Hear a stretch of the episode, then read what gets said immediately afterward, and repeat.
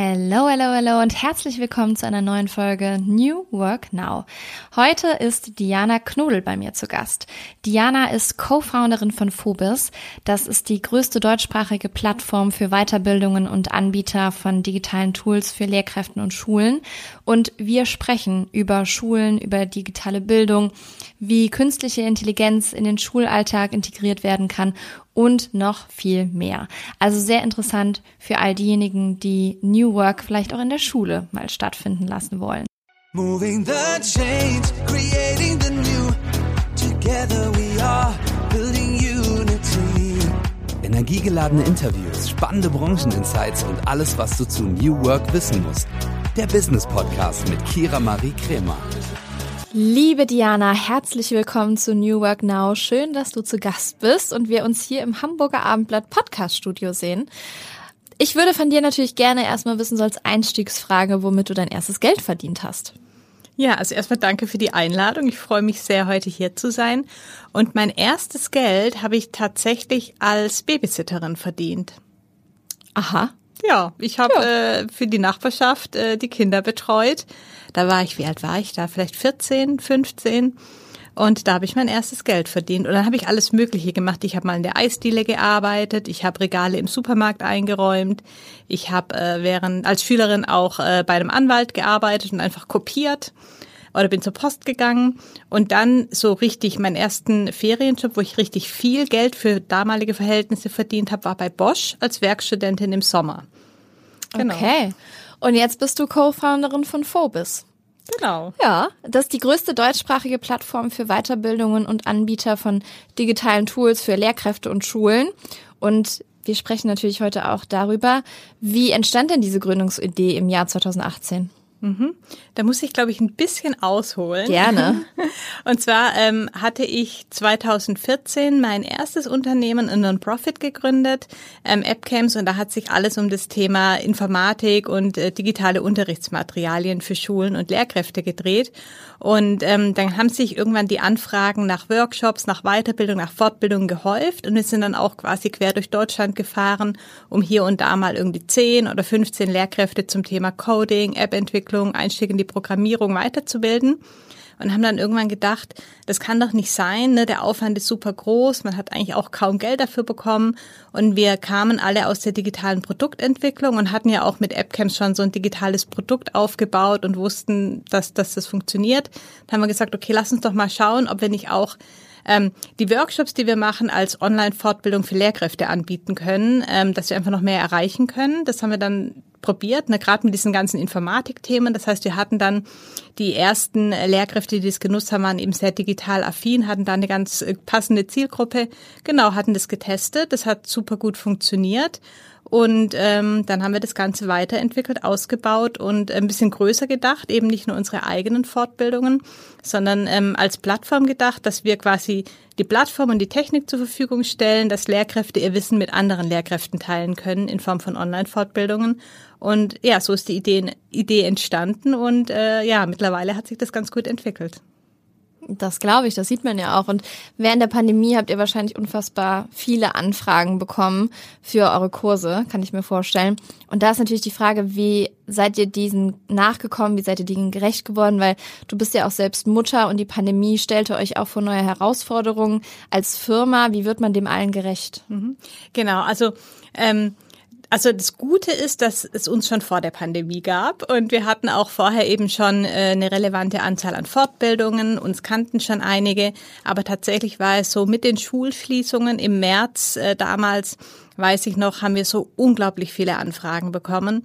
Und ähm, das erzähle ich immer ganz gern, weil das wünscht man sich immer heimlich, wenn man so ein Startup hat, dass man so viele Anfragen bekommt, dass die Server mal in die Knie gehen. Und das ist damals tatsächlich kurz passiert. Wow. unser, unser CTO äh, Frederik hat dann ganz schnell äh, quasi alles so umgebaut, dass es eben auch nicht mehr passieren kann, so Autoscaling und so eingebaut, dass unsere Server jetzt mit der Last sich automatisch quasi ausweiten und so weiter.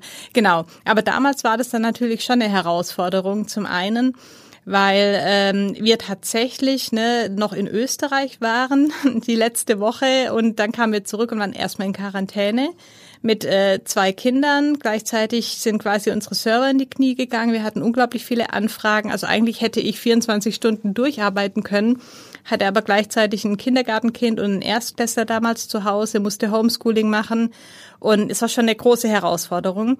Aber gleichzeitig war das einfach, also ne, persönlich und so weiter hatte man natürlich ganz viel Sorge und Angst und wusste nicht, was bedeutet das jetzt mit der Pandemie und so weiter. Ähm, aber für, für unsere Firma war das damals natürlich schon hat uns einen ordentlichen Au quasi Aufschub, wie sagt man ordentlich? Aufschwung. Aufschwung, genau. Ja. Aufschwung gegeben. Ähm, und ähm, das war natürlich damals dann schon interessant zu sehen, wie es auf einmal doch funktioniert, weil es funktionieren muss an vielen Stellen. Mhm. Und ähm, genau, also es war persönlich äh, natürlich nicht immer leicht und, und herausfordernd, aber gleichzeitig war es auch eine spannende Zeit äh, quasi für die Firma. Und was eben auch äh, dann relativ schnell klar war, dass wir Leute einstellen müssen. Ne? Also damals, weil wir halt einfach so viele Anfragen hatten und haben damals tatsächlich auch einige, ich glaube vier, fünf, sechs Leute während der Pandemie eingestellt, die wir dann teilweise auch erst ein Jahr später persönlich kennengelernt haben. Ne? Wir haben dann mit einigen Leuten lange nur remote zusammengearbeitet, was wir zum Großteil auch machen. Ne? Unsere Firma ist zum Großteil remote. Aber es war tatsächlich so, ich glaube, einen, einen Mitarbeiter habe ich wirklich erst eineinhalb Jahre später zum ersten Mal persönlich getroffen. Wow. Ja, man kennt das ja auch, ne? Also Remote funktioniert ja auch gut und es gibt ja auch Remote First Companies, aber da haben wir auch im Podcast schon mit einigen drüber gesprochen, es ist doch dann so, die Kultur oder das Miteinander formt sich dann doch eher, wenn du dich live siehst.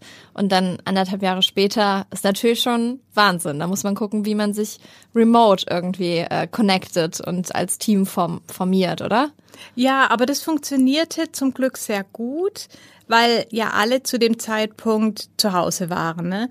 Und dann überlegt man sich natürlich auch Dinge. Also wir hatten natürlich viele Videocalls. Wir haben auch versucht, so ein paar ja, Events dann zu machen, was man damals halt gemacht hat, irgendwie so ein Online-Escape Room mal. Oder so ein Wine-Tasting. Ja, genau, Wine-Tasting hatten wir nicht, aber wir hatten mal, dass sich alle Essen bestellen nach Hause ah, und man ja. konnte sich natürlich auch ein Getränk dazu bestellen.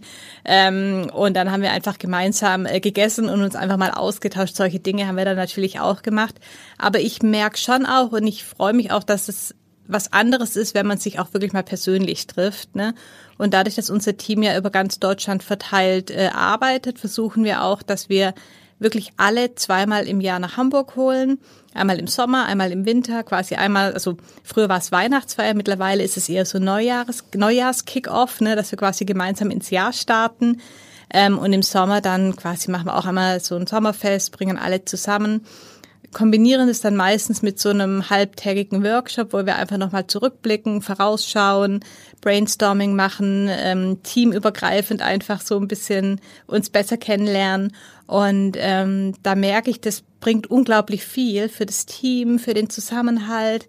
Ähm, das tut allen immer total gut. Ne? Und ähm, ich glaube, so eine Kombination, also quasi remote, aber dann mit regelmäßigen Präsenztreffen, kann sehr gut funktionieren und ist, also für mich ist es auch eine ganz tolle Möglichkeit, einfach mit richtig guten Leuten zusammenzuarbeiten, weil man eben nicht an eine Stadt gebunden ist, wenn es jetzt um, ums Recruiting geht, sondern wenn man jetzt eine richtig tolle Vertriebsmitarbeiterin in Köln findet, kann man die einfach einstellen und die muss eben nicht in Hamburg sitzen. Ja, das ist wirklich ein großer Vorteil, obwohl ich letztens von einer Freundin von mir gehört habe, die ähm, äh, im Recruiting arbeitet und meinte dann so, ja, ähm, wir sind eigentlich eine Remote Company, aber wenn wir jemanden suchen, wird dann doch die Stadt, in der wir sitzen, dann doch eher gewünscht. Wo ich manchmal denke, ja, gut, dann darf man sich aber nicht beschweren, wenn man keine Fachkräfte findet, ja, für Absolut, den Bereich. Ja, ja. Also gut, ist immer so ein ja, hin und her, glaube ich, immer noch. Mhm. Aber deswegen machen wir ja auch, oder mache ich auch diesen Podcast, damit man einfach auch merkt, was das Ganze für Potenzial hat. Und ähm, nochmal zurück zu eurem Angebot. Also ihr bietet Kurse an von LehrerInnen für LehrerInnen. Wie kann man sich das genau vorstellen? Muss man sich dazu bei euch bewerben oder wie funktioniert das? Mhm. Genau, also anfangs, als wir gestartet sind, haben wir natürlich die ersten Kurse selbst gemacht. Ne? Wenn man so, eine, so ein Plattformangebot hat, braucht man erstmal Inhalt, um die ersten NutzerInnen zu finden. Ähm, genau, und dann sind wir tatsächlich quasi rausgegangen auf Konferenzen, haben Lehrkräfte angesprochen, ähm, haben die über Twitter angeschrieben und quasi die ersten äh, AutorInnen, wie wir die nennen, bei uns rekrutiert und dann eng mit denen zusammengearbeitet, ne, gemeinsam mit denen die ersten Fortbildungen entwickelt und dabei auch unglaublich viel gelernt. Ne? Wie muss eine gute Fortbildung aufgebaut sein? Ähm, wie müssen die, wie lange dürfen die Videos sein? Wie muss das Verhältnis von Video, Text, PDF, Übungen und so weiter sein? Ne? Ganz, ganz viel gelernt. Was ist eine gute Länge für eine Online-Fortbildung? Was sind gute Themen? Und ähm, haben dann eben äh, vermehrt auch tatsächlich Anfragen bekommen von Personen, die gerne Fortbildungen machen wollten. Und mittlerweile ist es so, dass sich die Lehrkräfte bei uns quasi bewerben und dann äh, ja zum einen erstmal eine eigene Online-Fortbildung durchlaufen, wie man eine gute Online-Fortbildung für andere erstellt und äh, dann ganz eng mit unserem Content-Team, äh, die die dann betreuen, eben arbeiten, im Gespräch sind, ein gutes Thema ermitteln, die Struktur aufbauen und so weiter. Also es ist ein, äh, ja, eine enge Zusammenarbeit zwischen unserem Content-Team und den äh, Lehrkräften, die die Fortbildungen erstellen. Sehr, sehr interessant. Und wir bewegen uns ja da in dem Bereich digitale Bildung wo es ja auch äh, VerfechterInnen für gibt, wie unter anderem, also mir jetzt ist ein Begriff zum Beispiel Verena Pauster oder so, die sich da sehr stark für einsetzt. Wie ist dein Standpunkt dazu? Also wie weit sind wir da in Deutschland? Was muss da noch passieren? Ähm, ja, gib uns da doch mal so deinen deinen Input. Mhm. Also wir sind auf alle Fälle noch äh, lange nicht weit genug. Ähm, äh, wir hatten es ja eben schon, die Pandemie hat viel äh, bewirkt, ne? es ist viel passiert, aber ähm, im Vergleich zu vielen anderen Ländern ist Deutschland wirklich nach wie vor ganz weit hinten.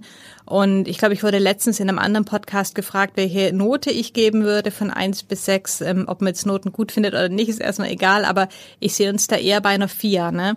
Ich sage immer, das liegt in den seltensten Fällen an den Lehrkräften. Da sehe ich ganz viel Engagement und Interesse und ähm, die wollen und würden gern ganz viel machen, aber die Rahmenbedingungen sind häufig wirklich so schlecht, dass entweder die Schulen so schlecht ausgestattet sind, dass es entweder gar kein Internet gibt oder das Internet so unzuverlässig ist, ähm, dass die Technik nicht zuverlässig funktioniert. Und wenn man dann weiß, man hat jetzt nur 45 oder 90 Minuten und muss sich erstmal 20 Minuten mit Technikproblemen rumschlagen, dann überlegt man, ob man nicht doch anders die Zeit nutzt. Ne? Und ähm, das ist das eine. Und das andere ist auch, dass häufig die von den Behörden einfach viel zu wenig Unterstützung kommt. Also ne, anstatt dass man sagt, okay, hier haben wir tolle Tools für euch, das dürft ihr machen, hier ist eine Whitelist, ähm, hier habt ihr Budget, ähm, uns ist vollkommen klar, dass ihr Zeit braucht, um euch weiterzubilden, ähm, anstatt äh, quasi anstatt die so zu unterstützen, kriegen die immer nur, ähm, ihr müsst mehr arbeiten, ähm, Teilzeit ist doof, ihr müsst jetzt irgendwie Vollzeit arbeiten und dann bitte noch Inklusion machen und Digitalisierung bitte auch und so weiter. Also da würde ich mir wirklich wünschen, ähm, dass das Thema New Work, wie wir es ja häufig jetzt gerade in unserer Branche erleben, auch ganz dringend mehr in der Schule ankommt. Und ich sehe aber, dass es da natürlich auch sehr schwierig ist. Ne? Die können nicht so einfach Homeoffice machen als Lehrerin. Ähm, gleichzeitig ist heutzutage schon auch viel möglich oder wäre viel mehr möglich, wenn man halt einfach die digitalen Möglichkeiten besser nutzen würde. Und ähm, genau, also so viel als äh, Antwort auf meine Frage. Ich hoffe, das beantwortet das einigermaßen. Auf jeden Fall. Und ich finde auch so den Punkt, den du ansprichst, die Rahmenbedingungen müssen natürlich gegeben sein. Also es gibt ja immer noch mal Fälle, wo, ähm, das kennt jeder und jede von euch wahrscheinlich auch, die die zuhören, ähm, man macht so einen Workshop online oder nimmt an irgendwas teil oder macht einen Call und irgendwann bricht das Internet ab. Ja, und dafür musst du noch nicht mal irgendwo auf dem Dorf sitzen, sondern es gibt hier auch eine Bekannte von mir in, in Hamburg, die dann immer sagt, okay, ich gerade stehe ich am Fenster, da ist der Empfang besser. Wenn ich mich dann einen Meter bewege, ist der Empfang wieder schlecht oder dann klackt das Internet ab. Also ich glaube, das ist natürlich auch eine Hürde für viele, auch in der für Lehrkräfte. Und der Punkt, ja, den du, den zweiten, den du angesprochen hast, ähm, sehe ich auch. Da wäre auch meine nächste Frage zu: Wie viel muss da aber auch von der Politik aus passieren? Also weil es gibt, ist natürlich schön, wenn es so, so einzelne AnbieterInnen gibt für digitale Bildung und wenn es Initiativen gibt und so. Aber was glaubst du, wie viel muss die Politik da auch tun, damit man New Work beispielsweise in Schulen bekommt? Ähm also so wie wir gerade aufgestellt sind mit diesem sehr hierarchischen Bildungssystem, würde ich mir einfach wünschen, dass die Politik Schulen und Schulleitungen und einzelnen Lehrkräften mehr Verantwortung zutraut, ähm, dass die mehr entscheiden können, was sie wirklich brauchen an ihrer Schule, dass die freiere Budgets haben, dass die einfach ja quasi ihre Schule selber mehr gestalten können im Sinne der Schulentwicklung. Und ähm, das wäre, glaube ich, schon mal eine Sache, die ganz hilfreich wäre. Ne? Ähm, Und natürlich würde ich mir wünschen, dass die Politik, also ganz grundsätzlich nicht nur die Bildungspolitik, sondern dass alle erkennen, wie wichtig das Thema Bildung ist, dass es da einfach, ja, dass, dass das Thema Bildung mehr im Fokus ist. Natürlich braucht es auch mehr Geld, ne? An, überall braucht es mehr Geld, aber ich würde mir eben auch wünschen, dass auch für Bildung einfach äh, mehr Geld zur Verfügung steht, dass es höhere Prioritäten gibt, auch jetzt gerade im ne, riesengroßer Lehrkräftemangel und das wird sich auch noch zuspitzen. Ne? Also es wird in den nächsten Jahren eher noch schwieriger, als dass weniger Lehrkräftemangel herrscht und dass man jetzt halt überlegt, was kann man tun. Ne? Und letztens gab es ja dann irgendwie so ein Papier und dann wurde vorgeschlagen, ne, wie gesagt, dieses Teilzeitthema und äh, ja, Lehrer sollen noch ein bisschen mehr Yoga machen oder irgendwo. Es stand da quasi drin in dem Papier. Dann dachte ich, also das kann doch jetzt nicht wahr sein. Ähm, und da gibt's doch andere Möglichkeiten. Und, und da müssen die ein bisschen kreativer sein und wirklich überlegen, was schaffen oder wie können wir es schaffen, jetzt wirklich ähm, auch den Nachwuchs und junge Menschen für die Schule zu begeistern. Und ähm, auch wie schafft man es, dass weniger richtig gute Leute das System verlassen? Das ist ja das nächste Problem, dass viele richtig gute Lehrer sagen, sie haben einfach keine Lust mehr und die wissen auch, dass sie viele andere Sachen machen können und die verlassen das System dann. Und das sind ganz, ganz viele ja, Probleme, die ich gerade sehe im ganzen System und jedes einzelne müsste man eigentlich angehen und es müsste auch von der Politik die entsprechende Aufmerksamkeit bekommen. Ja, auch interessant, dass du es gerade ansprichst mit dem System verlassen. Eine Podcast-Gästin hier, Lisa Rosa Bräutigam, war sechseinhalb Jahre verbeamtet, Lehrerin und hat dann das System verlassen, weil sie gründen wollte ähm, und auch dann gegründet hat. So, ne? Ja, sehr gut. Also es läuft gut, glaube ich.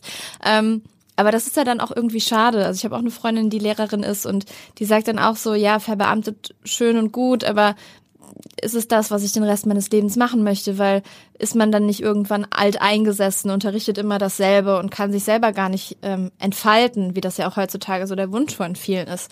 Ich glaube auch, dass da viel, viel passieren muss, nicht nur was Digitalisierung angeht, sondern auch um die Lehrkräfte auch weiterhin zu fördern und auch zu fordern irgendwie geistig.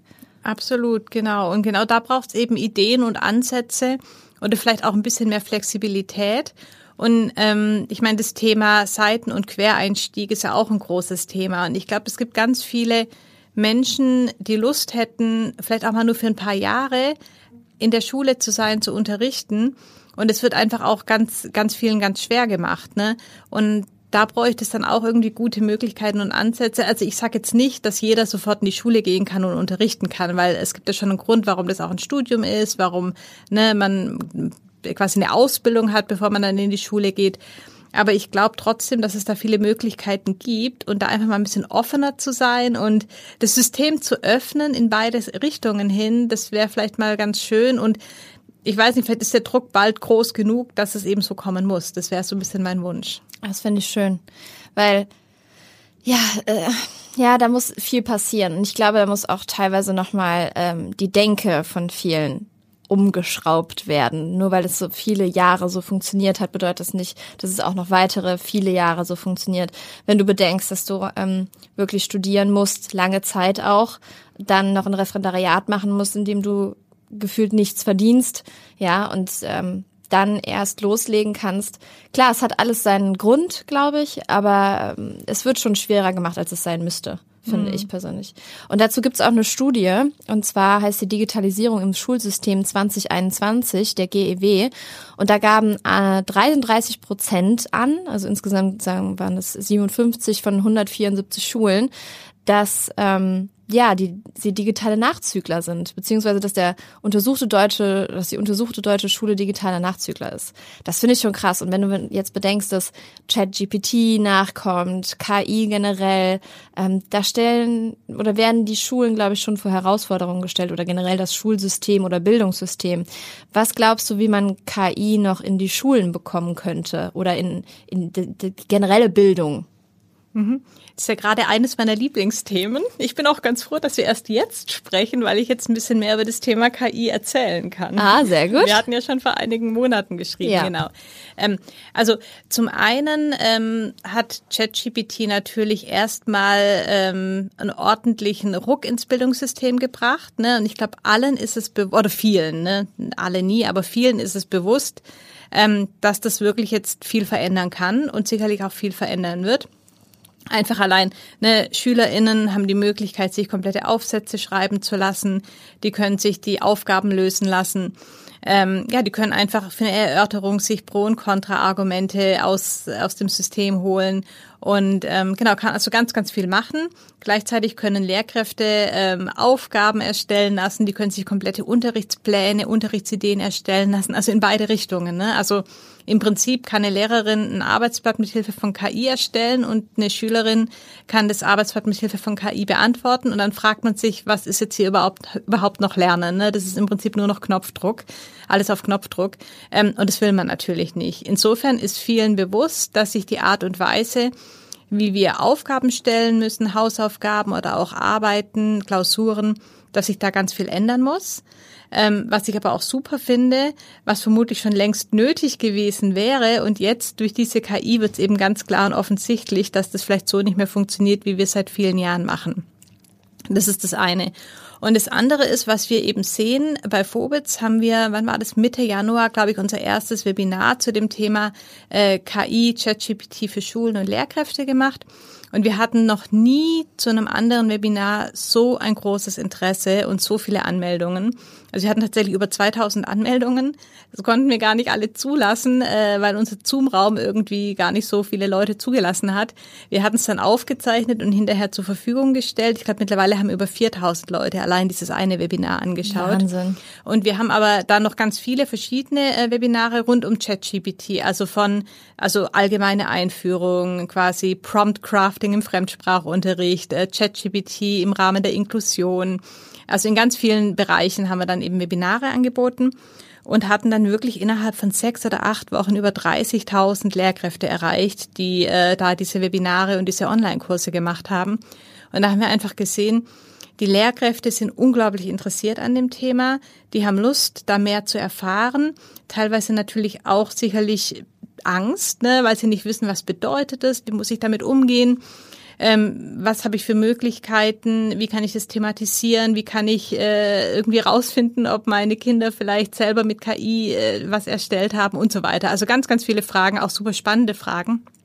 Und ähm, genau, also das Interesse ist riesig und da wollen wir natürlich die Lehrkräfte auch unterstützen. Das Problem ist, dass Schulen in Deutschland natürlich ChatGPT in der Form nicht verwenden können und dürfen, weil es einfach eine amerikanische Firma ist. Man muss sich mit E-Mail-Adresse und Handynummer registrieren. Mittlerweile kostet es auch 20 Euro oder Dollar im Monat, was natürlich nicht wenig ist, ne, wenn man quasi noch weitere Kosten hat äh, die ganze Zeit. Und ähm, gleichzeitig ist es aber auch super wichtig, dass man trotzdem die Möglichkeit hat, es kennenzulernen, auch wenn man es hinterher vielleicht sagt, man will es gar nicht nutzen, aber dass man es zumindest mal ausprobiert und dass man weiß, was man damit machen kann, aber was auch die Gefahren sind. Und ähm, was wir dann relativ schnell gemacht haben, wir haben uns über die OpenAI-Schnittstelle, über die API einen Zugang geholt und haben für Schulen in Deutschland einfach die Phobits KI-Assistenz entwickelt. Das heißt, Lehrkräfte können jetzt ähm, bei Phobits äh, die KI-Sachen nutzen. Die können also wie bei ChatGPT quasi chatten, die können Anfragen stellen, die kriegen Ergebnisse. Das Ganze ist dann aber quasi, läuft immer über Phobits. Also die Anfrage kommt dann nicht von Kira oder von Diana, sondern die kommt immer nur von Phobits. Das heißt, ähm, OpenAI weiß nicht, wer dahinter wirklich sitzt, was natürlich schon mal ganz gut ist, auch so im Sinne von äh, quasi Datenschutz und ähm, haben da jetzt zum einen für Texte eine KI entwickelt, äh, für Bilder und auch für Audio, für Sprache und haben das Ganze jetzt erst kürzlich, ich glaube vor zwei Wochen, ähm, so entwickelt, dass Lehrkräfte einen virtuellen Klassenraum eröffnen können und ihre Schülerinnen und Schüler einladen können, ähm, dass die dann auch mit der KI arbeiten können über ein Pseudonym. Das heißt, sie müssen sich überhaupt gar nicht registrieren und es kommt unglaublich gut an. Das sehen wir, ne? Und es ist einfach schön zu sehen. Ähm, ja, dass das Interesse nach wie vor groß ist. Also der, der allererste Hype ist jetzt so ein bisschen äh, vorbei. Ne? Wir sehen aber immer noch, dass die Lehrkräfte da interessiert dran sind und vor allem auch, dass die das total gerne mit ihren SchülerInnen nutzen wollen, um es eben mit denen auszuprobieren, zu experimentieren, gemeinsam zu lernen, was ich unglaublich wichtig finde, weil natürlich bedienen kann das jeder, aber die Ergebnisse kritisch zu hinterfragen und zu verstehen, dass es sich um fiktionale Texte handelt und nicht um ein wahres Ergebnis, ist halt super wichtig. Und wenn das nicht in der Schule stattfindet, wo dann? Ne? Und deswegen sage ich, Es ist ein Thema, das ganz dringend in die Schule muss und ein Thema, für das Lehrkräfte ganz unbedingt Zeit brauchen, um sich fortzubilden. Und zwar nicht einmal, sondern regelmäßig, ne? weil das Ganze entwickelt sich gerade so rasant, dass es halt einfach super wichtig ist, dass man da am Ball bleibt und dass man da auf dem, quasi auf dem Laufenden ist und äh, ja, die ganzen Entwicklungen eben auch versteht und dann vor allem halt mit den äh, Kindern oder Jugendlichen thematisieren kann. Ja, und es ist ja auch lebenslanges Lernen, ne? Das ist ja auch ein Teil von New Work, Lifelong Learning. Ähm, und das reicht nicht, wenn man das einmal mit so einem Workshop oder mit einem Video bei euch gesehen hat. Man muss sich da immer weiter mit auseinandersetzen, besonders bei Dingen, die sich verändern. Man muss es üben, man muss es verinnerlichen. Und deswegen ähm, toll, dass es euer Angebot gibt. Wie, wie kann man sich das denn vorstellen? Ähm, zahlen die LehrerInnen da eigenständig für oder gibt es auch Schulen, die ihren LehrerInnen das ermöglichen? Beispielsweise so man, man kann es ja quasi vergleichen wie ein Unternehmen, das seinen Mitarbeitenden Benefits gewährt, quasi eure Plattform als Benefit. Gibt es das auch? Wie schön, dass du das so siehst, genau. Ja, also, natürlich, hallo. genau. Nee, also tatsächlich ähm, ist es so, dass wir einige äh, LehrerInnen haben, die das selbst bezahlen. Aber ich denke auch, ähm, es ist natürlich wünschenswert, dass Lehrkräfte das über die Schule finanziert bekommen. Und wir haben tatsächlich äh, mit, mittlerweile immer mehr Schulen, die das für ihre für ihr Kollegium einkaufen. Ähm, darüber finanzieren wir uns auch zum Großteil. Und ähm, wir haben in zwei Bundesländern, und zwar Mecklenburg, Vorpommern und Sachsen, ist es so, dass es äh, die Lehrkräfte alle bekommen können über die Landesinstitute dort, was natürlich auch super Okay, das ist. ist natürlich wirklich cool. Das ist Next Level, ne? Genau. wenn man die da schon reinholen kann. Das da, ist gut. Da mhm. wollen wir gerne hin. Und am allerbest, am allerliebsten wollen wir natürlich äh, über die KMK, Kultusministerkonferenz, dass es quasi für alle Lehrkräfte in Deutschland zur Verfügung steht. Aber das ist ja, wie du dir denken kannst, nicht immer ganz so einfach mit der Politik. Und das dauert. Und das dauert dauert, genau. Ähm, aber genau, gerade ist es so, dass äh, einige Lehrkräfte sich das eben, dass sie das eben selbst finanzieren, weil sie sagen, sie brauchen, was sie wollen, das, äh, ne, das ist quasi, das ist es ihnen wert. Ähm, und sehr viele kriegen es aber auch schon über die Schule finanziert. Und da sind wir natürlich auch immer dran, mit den Schulen zu sprechen und zu gucken, ne, welche Budgets stehen zur Verfügung. Und da sind wir wieder genau bei dem Problem, dass viele Schulen das total gerne quasi für ihr Kollegium kaufen würden, aber keine Budgets dafür haben. Ne? Und ähm, in einigen Bundesländern haben die die Budgets und in anderen nicht. Und da gucken wir immer, was wir machen können, wie wir beraten können, wie wir unterstützen können und lernen auch immer viel dazu. Das glaube ich, auf jeden Fall. Und schön, dass ihr das so vorantreibt, ja. Ähm, jetzt kriegst du ja ganz viele Einblicke von LehrerInnen oder auch von Schulen. Was glaubst du, oder anders gefragt, wie ist der aktuelle Stand von New Work in Schulen? Und passiert da schon irgendwas? Gibt es da Berührungspunkte? Jetzt abgesehen von eurem Angebot Lifelong Learning? Mhm. Ähm, ich glaube, das ist ganz stark von den einzelnen Schulen abhängig. Und es gibt natürlich Schulen, ähm, die einen besseren kollegialen Austausch haben, die vielleicht auch mal Team-Teaching machen, die sich vielleicht auch mal gegenseitig irgendwie Feedback geben, die gemeinsam lernen. Ähm, aber Schulen sind schon auch so ein bisschen Blackboxen. Ne? Also man kriegt da wenig mit und hat wenig Einblick. Ähm, deswegen kann ich das gar nicht so genau beantworten. Aber wir haben natürlich einige Schulen, die da ganz viele tolle Sachen schon machen. Und da gibt's also, ich glaube, es hängt immer ganz stark von der Schulleitung ab. Ne? Und gefühlt, also ist nur mein Gefühl, es gibt, glaube ich, das in, in allen Bereichen, aber häufig sind so die kleineren Grundschulen, haben ein bisschen mehr Freiheiten und können, glaube ich, ein bisschen mehr experimentieren. Ähm, aber es gibt natürlich auch irgendwie große berufliche Schulen, die schon ganz viel tolle Sachen machen und so. Aber genau. Also da würde ich gerne auch noch mehr drüber ähm, erfahren und lernen und sehen, wo funktioniert es gut. Ähm, was sind so die Best Practice Beispiele in dem Bereich? Ähm, ja.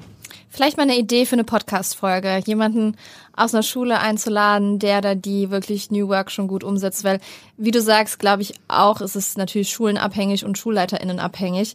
Wie bei jedem Unternehmen ist der die CEO offen für New Work, dann funktioniert es besser, als wenn man ihn oder sie noch davon überzeugen ja. muss. Ne? Also ich kann da gerne helfen. Wir haben ja viel Kontakte zu ja. Schulleitungen. Da, Sehr schön. Da finden wir bestimmt jemand, äh, bestimmt eine tolle Schulleiterin, die da mal ein bisschen was erzählen kann. Da, ich glaube, Das ähm, wäre ganz cool, weil unsere ZuhörerInnen auch schon danach geschrien haben, ähm, wie klappt das denn in auch so Berufen, wo man es sich einfach nicht direkt vorstellen kann. Also beispielsweise habe ich auch jemanden zu Gast, der über ein Krankenhaus spricht, wo New Work gemacht wird, ja. Oder HandwerkerInnen machen das beispielsweise auch. Und da denkst du ja auf den ersten Blick nicht so, ähm, dass das da funktioniert, weil immer noch viele New Work mit Homeoffice assoziieren oder Remote Work generell. Und äh, das finde ich schön, dass es da so viele tolle Beispiele doch mittlerweile schon gibt. Super, ja, das kriegen wir hin. Dann zeigen wir ein schönes Beispiel aus der Schule. Yes, machen wir. Ja, schön, liebe Diana. Ich glaube, wir haben einen guten äh, Überblick verschafft, was ihr tut und wie ihr das Ganze macht und was da auch noch passieren wird und auch muss, glaube ich. Ähm, zum Abschluss die Frage, die alle New Work Now Gästinnen gestellt bekommen. Was würdest du jetzt rückblickend der jüngeren Diana raten? Mm.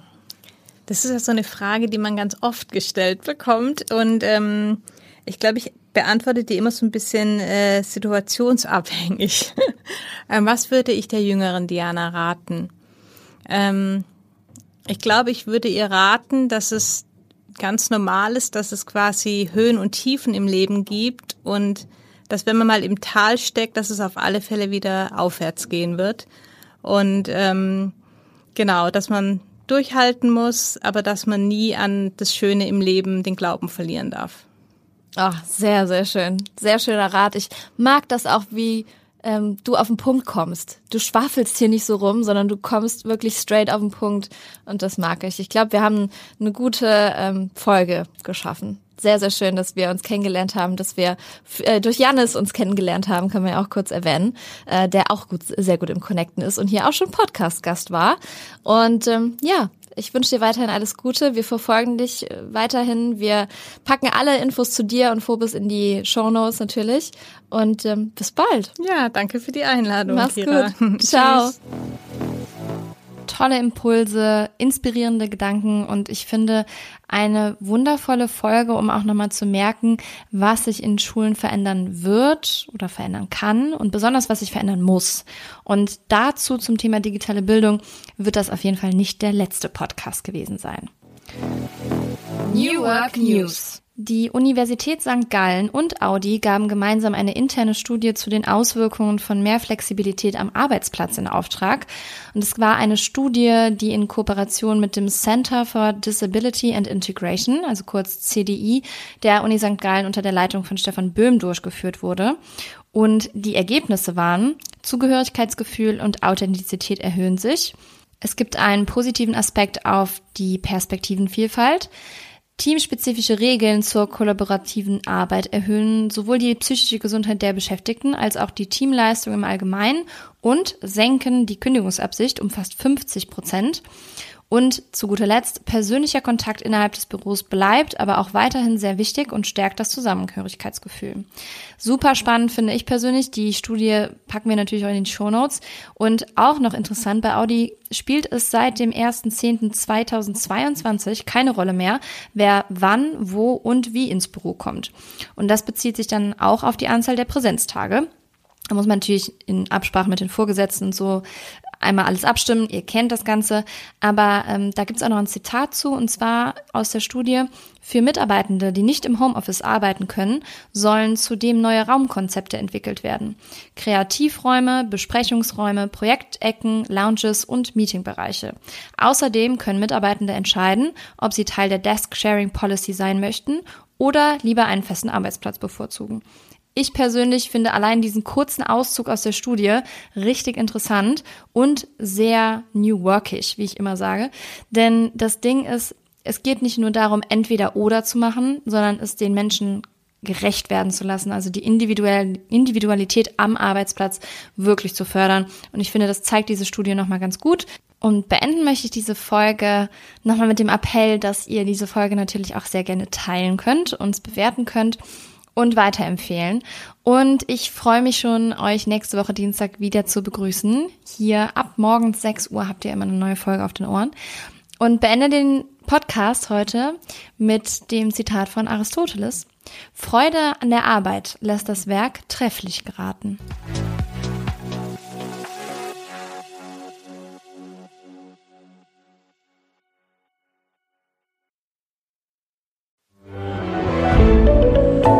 Podcast von Funke. Dieser Podcast wird von Werbung finanziert und treue New Work Now HörerInnen kennen unseren heutigen Werbepartner bereits. Es ist Open Up.